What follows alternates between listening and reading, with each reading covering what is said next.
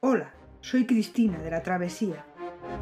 Bienvenido a la versión gratuita del episodio 39 del podcast Filosofía Simplemente. Hoy hablamos de las ideas sociales y políticas de Thomas Hobbes, las que expuso en sus obras De Quive y Leviatán, publicadas en 1641 y 1651 respectivamente. Como dijimos en el episodio anterior, los estudios de Hobbes sobre la sociedad y la política se basan en el mecanismo de la naturaleza humana, a su vez inmerso en el materialismo mecanicista del cosmos. El hombre es simplemente materia en movimiento, que funciona como un mecanismo. El cuerpo humano es una máquina que funciona perfectamente. Hobbes quiere construir una teoría del Estado en la que éste funcione también perfectamente, de manera similar a todo lo demás. Así, se propuso construir una geometría de la sociedad y de la política que tuviera la misma objetividad y necesidad que la matemática. Utiliza aquí también el método resolutivo compositivo y además hace introspección para conocer psicológicamente al hombre. Previamente es importante reconocer que el motivo fundamental por el que Hobbes quería teorizar sobre cómo construir un estado perfecto era el miedo. Hobbes vivió una época muy convulsa y violenta. Presenció muchas atrocidades cometidas por los seres humanos. Inglaterra, en esa época, vivió un periodo de guerra civil que se inició en 1642. El año 1649 se produjo la decapitación del rey Carlos I, a cuyo heredero Hobbes había dado clase de matemáticas. Además, al monarca lo ejecutaron los propios representantes del pueblo, encabezados por Oliver Cromwell, que instauró una república, la cual no sirvió para estabilizar el país, volviendo la monarquía con Carlos II, el antiguo alumno de Hobbes. Hobbes tenía miedo a lo que es capaz de hacer el ser humano y lo agresivo que puede llegar a ser. También tenía miedo de la democracia. Había publicado una traducción de Tucídides donde éste criticaba los males y debilidades de la democracia y de la guerra civil. La teoría política de Hobbes pretende fundamentar y justificar la necesidad de un Estado autoritario, de poder prácticamente absoluto, en el que el hombre pudiera alcanzar la felicidad y vivir de manera equilibrada y en paz. Lo mismo que antes que el Maquiavelo, Hobbes está profundamente en contra de la política de Aristóteles. Este basó su ética y su política en su teoría metafísica de que el hombre es bueno por naturaleza, ya que está guiado por su forma, su esencia, que le condiciona una tendencia natural a buscar el bien y desarrollarse al máximo para conseguir la perfección como ser humano. Pero Hobbes no acepta en su sistema contenido metafísico alguno. Ya sabemos que él era nominalista y consideraba que la verdad es arbitraria. Esto, además, también produce miedo, vacío y soledad. Así Hobbes es un representante del pesimismo antropológico. Su famosa frase, el hombre es un lobo para el hombre, es la que resume esta postura. Pero esto basado en su observación de la realidad que le rodeaba, no le impidió también pensar que el hombre es la obra más sorprendente de la naturaleza, capaz de crear máquinas y autómatas. Aunque es capaz de ser salvaje y cruel, también puede autocontrolarse racionalmente. Según Hobbes, los hombres no tienen, en general, amor por sus semejantes. Toda asociación espontánea nace o de la necesidad recíproca o de la ambición, pero nunca del amor o de la benevolencia hacia los demás, dice. Así Hobbes está también en contra de Aristóteles en la idea de éste de que por naturaleza los hombres somos animales sociales. En suma, debemos concluir que el origen de todas las sociedades, grandes y pequeñas, ha consistido no en una mutua buena voluntad de unos hombres para con otros, sino en el miedo mutuo de todos entre sí, dice. El miedo es el motor del individuo y también el de la sociedad. El miedo a las acciones de los otros, compartido por todos, es el que permite a Hobbes convertirse en el primer contractualista, porque el miedo compartido es el que impulsa a todos a decidir voluntariamente quitarse libertad en favor de un soberano cuya principal función será la de protección. Liberar al individuo del miedo a cambio de obediencia y crear un espacio en el que poder vivir con tranquilidad. Esa es la base del contrato que imagina Hobbes. La mutua ayuda es necesaria para la defensa, como el miedo es necesario para la paz, dice. Hobbes aplica el método resolutivo compositivo a la teoría del Estado para imaginar un mecanismo social lo más equilibrado, racional y eficaz posible. El hombre es un mecanismo, materia que se mueve, y su leviatán es un mecanismo artificial creado por todos pero su creación solo se puede imaginar desde el estudio de la realidad humana. ¿Por qué? Porque en su aplicación del método, Hobbes tiene que partir de una suposición, tiene que imaginar cómo sería ese estado de naturaleza en el que los hombres habrían vivido antes de la creación de grupos sociales y estados.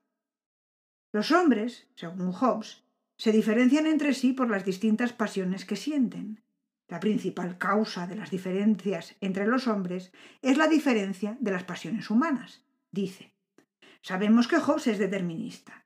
Aquellos en los que, por ejemplo, su fin es satisfacer los placeres sensuales, se deleitan necesariamente menos con las imaginaciones que no conducen a dicho fin, y prestan menos importancia que los otros a los medios para adquirir conocimientos, sufren de estupidez de la mente, que procede del apetito o los placeres carnales o sensuales. A mi parecer, puede afirmarse que tal pasión tiene su origen en una pesantez y dificultad del movimiento del espíritu con respecto al corazón, dice. Aunque Hobbes sí encuentra que la educación es muy importante para el desarrollo de la razón, en lo que concierne a las pasiones, entiende que hay un total determinismo y de esto concluye. Las pasiones que causan más que ninguna otra cosa la diferencia en el ingenio son principalmente el mayor o menor deseo de poder, de riquezas, de conocimiento y honores.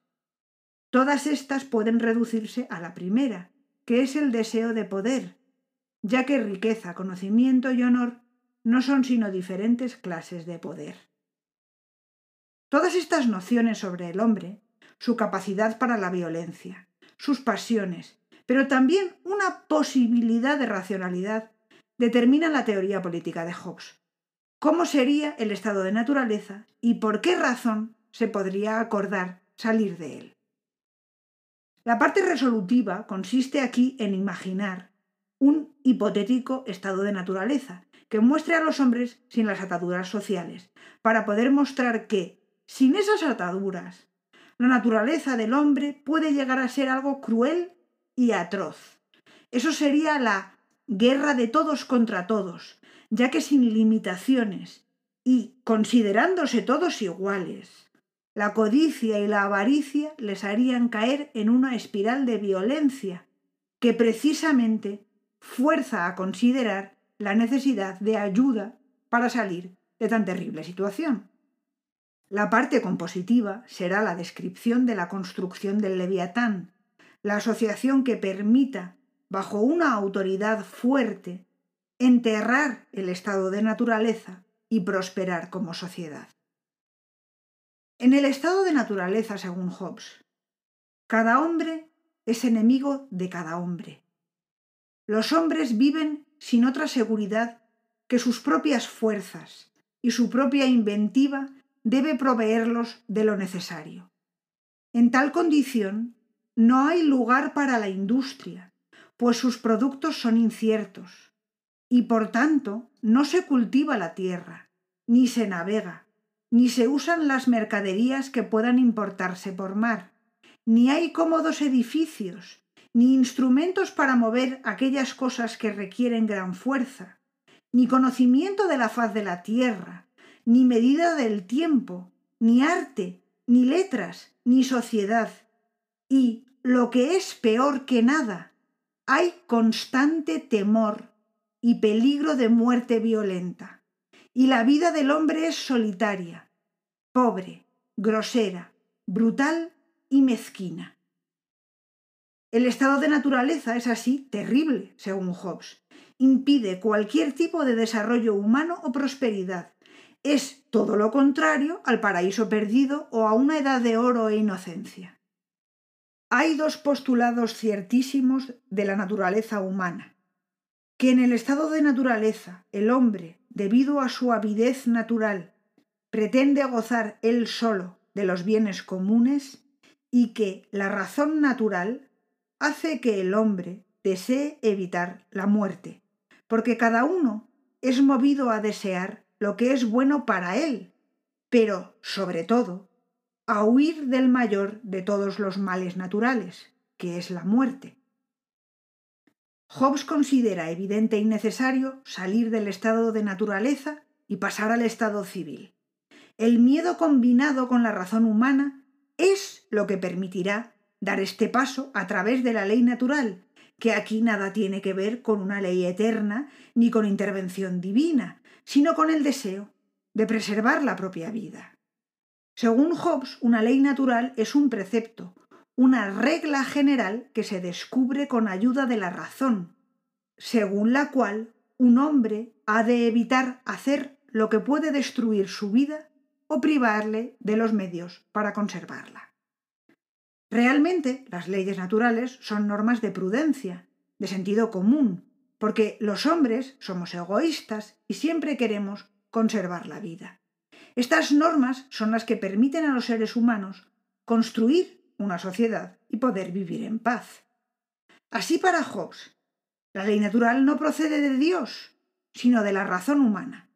Y la primera norma o principio general del que proceden todos los demás es buscar y conseguir la paz en cuanto se tiene la esperanza de obtenerla y, cuando no se puede obtener, buscar y usar todos los auxilios y ventajas de la fuerza.